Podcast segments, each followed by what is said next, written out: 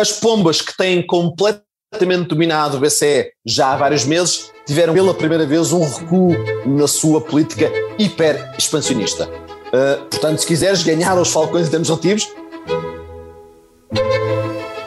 Viva! Está com o Expresso da Manhã. Eu sou o Paulo Baldaia.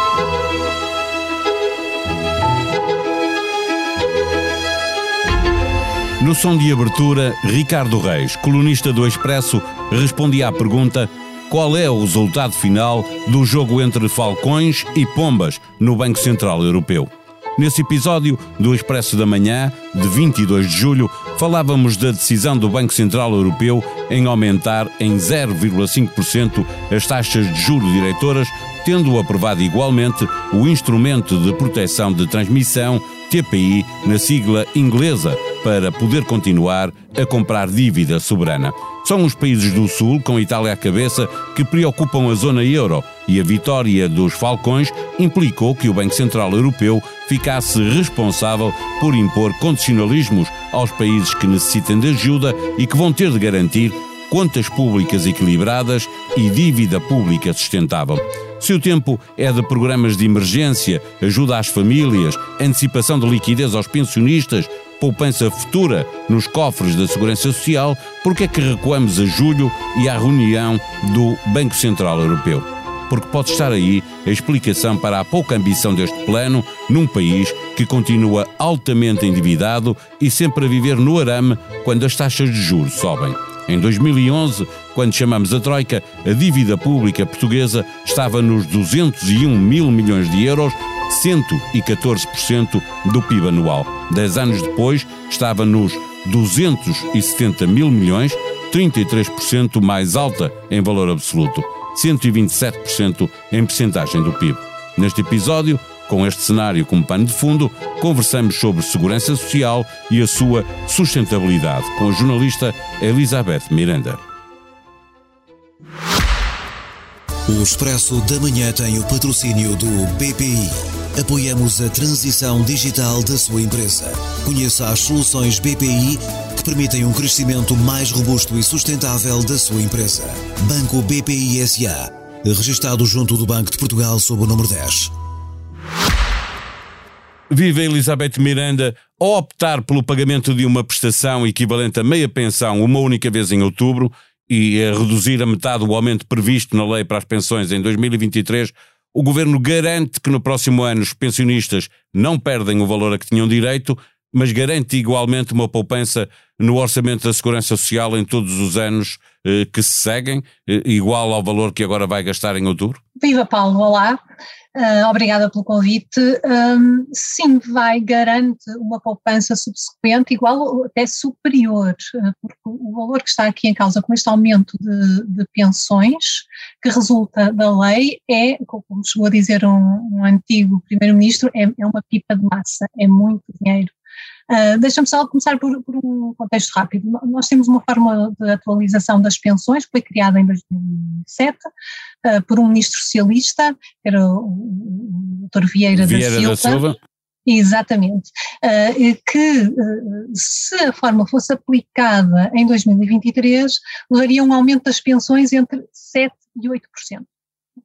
Portanto, uma pensão de uh, 5 mil euros de 500 euros, aliás, 5 mil euros são escassas, 5 mil, de 500 euros subiria para 540 euros em janeiro e o pensionista chegaria ao fim do ano com mais 560 euros.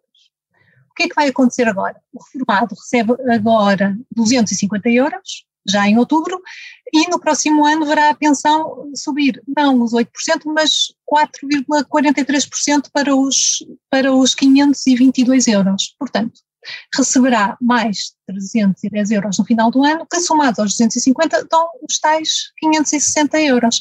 Tudo igual, não é?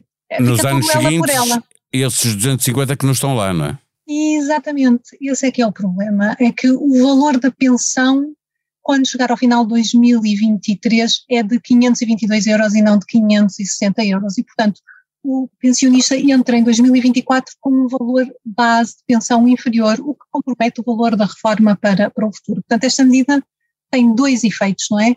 No, no curto prazo, antecipa para os reformados parte do aumento a que teriam direito, o que para muitos será, será muito bem-vindo, porque têm pensões baixas e o custo de vida está galopante, e é este, este é o grande argumento do governo para, para, para adotar esta medida, é antecipar já um ganho, ou parte do ganho a que os pensionistas teriam direito por lei, mas a, a médio prazo tem. Uh, é, é também um argumento, não é? A sustentabilidade da segurança social, porque no fundo uh, transforma uh, esta, aquilo que seria uma despesa fixa numa despesa extraordinária, tirando-a dos cofres da segurança social, colocando-a nos cofres de, de, do Orçamento de Estado, não é?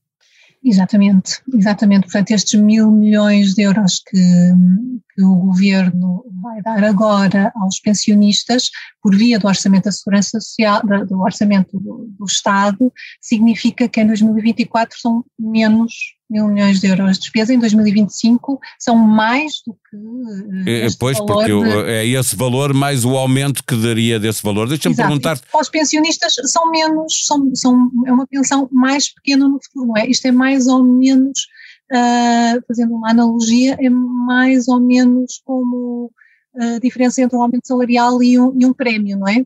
a empresa dizer, ai, para o ano vou-te dar eh, mais eh, mil euros. Em vez de lá pôr, porque fica lá para sempre, dá um prémio que, que vale para aquele Exatamente. ano. Exatamente, e há muitas empresas que fazem isso, não é porque não ficam com os tais encargos permanentes. Exato.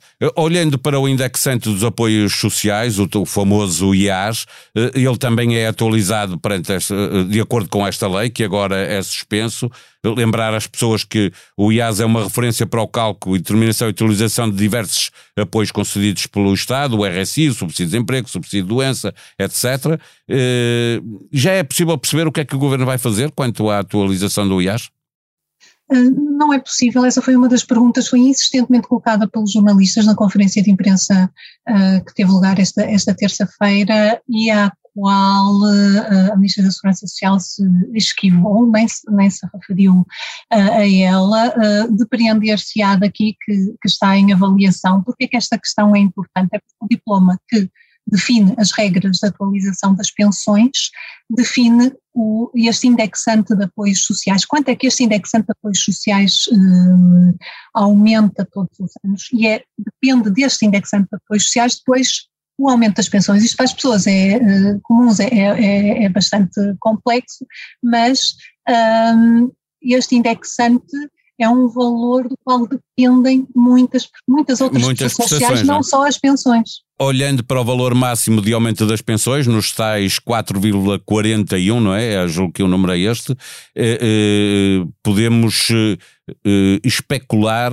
eh, que no máximo a atualização será feita por base deste valor, que é o é por especulação, obviamente, não havendo é, informação. É, mas não será atualizado de acordo com a lei, que a lei fica suspensa, não é? É pouco, eu diria que é pouco provável, porque dependem deste indexante de apoios sociais muitas outras prestações sociais, como o valor mínimo de subsídio de doença, o valor mínimo e máximo do subsídio de desemprego, condições de acesso ao, ao bom de família, ao rendimento social de inserção uh, e a muitos outros, e portanto, se fosse atualizado a 8%, uh, teríamos aqui também um, uma outra forma de, de, grande aumento da despesa pública, mas o, o primeiro, quanto é que ele vai subir? Não sabemos. Uh, o primeiro-ministro deixou uma frase na intervenção de ontem que, que, sendo enigmática, pode dar uma pista. Ele disse qualquer coisa como que temos de almejar o mais rapidamente possível ter uma inflação de 2% e que uh, a inflação futura deve passar a ser referência para a atualização das prestações que dependem do governo. Portanto, não a, a inflação passada, mas Portanto, pode valer futura. para os salários da, da função pública, como exatamente para, para este uh, IAS. Deixa-me uh, uh, prosseguir, pedindo que, que expliques o seguinte, ou, ou, que digas ou que penses sobre o seguinte: estamos perante uma tempestade perfeita para gerar um aumento insuportável para os cofres da Segurança Social, se não tivermos cuidado aqui com, com, com esta atualização do IAS.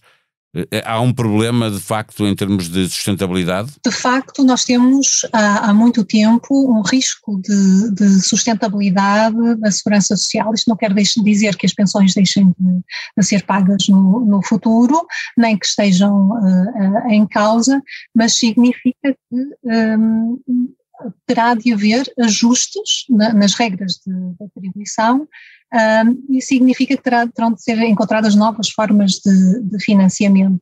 Isto porque há um envelhecimento da população e teremos já em 2030 déficits do, do, sistema. Será necessário arranjar dinheiro para compensar estes, uh, estes déficits. A situação não é tão alarmante como já chegou a ser, a ser, a ser no passado. O ministro Vieira da Silva, o tal também que criou precisamente esta fórmula que agora, que agora está suspensa, introduziu regras uh, muito profundas nas pensões, mas sobretudo para as, para as pensões uh, futuras. Um, e, portanto, é por isso que o governo fala em contrato de geração. É, é, sim, porque é preciso, ou seja, se, se nós subirmos muito a despesa da segurança social, obviamente chegaremos mais depressa uh, a esse déficit, não é? Por, e, e, Exatamente, e daí, ou até o, daí a razão. Ou adensamos ou, ou adensamos, não é? Agravamos e, isso leva-me uh, uh, a uma outra pergunta que tem a ver com não está a política, a política, quem quer que esteja no governo, obrigado a falar claro e a falar a verdade para sabermos com o que podemos contar. Nesta área tão específica que necessita da confiança de quem deposita o seu dinheiro, não era absolutamente necessário que os portugueses soubessem melhor como andam as coisas naturalmente. Agora, aqui a, a, a verdade também é um, é um, conceito muito, muito subjetivo, não é? Um, é? As simulações que são feitas sobre a sustentabilidade da segurança social, por exemplo, uh, são feitas uh, com base em, em, pressupostos e por isso é que nós temos, uh, volta não volta,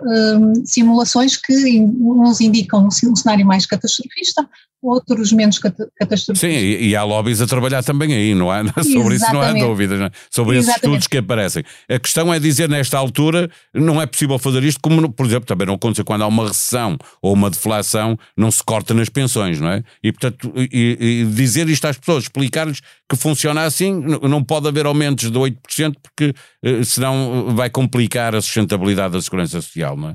Sim, o, o governo, um, não se pode dizer que o governo tenha escondido essa questão, mas pode-se dizer que não foi explícito uh, a explicá-la de facto. O, o primeiro-ministro uh, deu a entender que isto não eram só benesses para os pensionistas, ao ter falado um contrato entre gerações, e a, e a ministra Mendes Godinho acabou por uh, reconhecer, depois também de muita existência dos jornalistas, que esta é a melhor solução que garante um equilíbrio entre as necessidades de curto prazo dos pensionistas, ter mais dinheiro no bolso, e a sustentabilidade futura da segurança social, nomeadamente para os jovens que estão agora a entrar eh, e que têm contratos cada vez mais intermitentes, que entram e saem e que, se, se tiverem salários muito baixos, continuarão a ter também pensões, arriscam a ter no futuro pensões muito mais baixas do que as que a nossa geração, que é uma geração aqui do meio, vai ter e que já são mais baixas do que as que estão a ser pagas agora. Em expresso.pt pode ficar a saber quanto pode perder um pensionista com esta estratégia do governo a partir de 2024 provocadora, escritora, guionista e autora de vários podcasts, marcou a sua posição quanto ao governo brasileiro e confessa estar assustada com a subida de tom às vésperas das eleições e da comemoração do bicentenário de independência do Brasil. Ouça a entrevista completa a Tati Bernardi no podcast Brasileiros Que Tal, conduzido por Cristiana Martins cultura, política, economia, sociedade e humor. Ouça os melhores debates e conversas da atualidade. Pode seguir todos os podcasts do Expresso da SIC e da SIC Notícias, subscrevendo-os diretamente na aplicação de podcasts que usa no seu telemóvel ou no seu computador. Classifique-os, comente-os, ajude-nos a fazer melhor o que fazemos para si. A sonoplastia deste episódio foi de João Martins. Tenham um bom dia, voltamos amanhã. Até lá.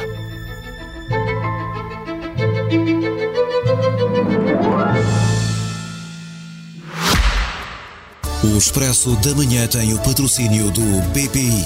Apoiamos a transição digital da sua empresa. Conheça as soluções BPI que permitem um crescimento mais robusto e sustentável da sua empresa. Banco BPI SA. Registrado junto do Banco de Portugal sob o número 10.